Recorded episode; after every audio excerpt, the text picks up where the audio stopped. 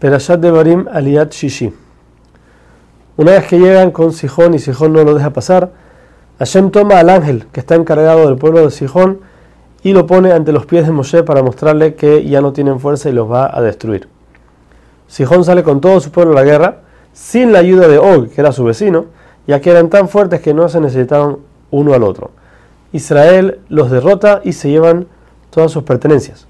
Después, subiendo más al norte, sale Og con todo su pueblo para pelear con Moshe. Aquí Hashem tuvo que asegurarle a Moshe de que ellos iban, a ganar la guerra, ya que, como sabemos, cuando Lot, el sobrino de Abraham, fue tomado en cautiverio, el que le vino a avisar a Abraham lo que pasó fue Og. Moshe tenía miedo que por ese mérito él pueda ganar la guerra, pero Hashem lo calma y aquí también el pueblo gana la guerra y toma todo el botín. En la tierra de Og estaba la montaña del Germón, que sabemos está en el norte de la tierra de Israel. Esta montaña dice la Torah que tenía cuatro nombres. Cada pueblo le puso otro nombre a la montaña para demostrarnos la importancia que tenía la tierra de Israel, aún para los otros pueblos. Que cada uno decía que esa montaña es llamada por su nombre, por su pueblo, porque cada uno quería tener una conexión con la tierra de Israel.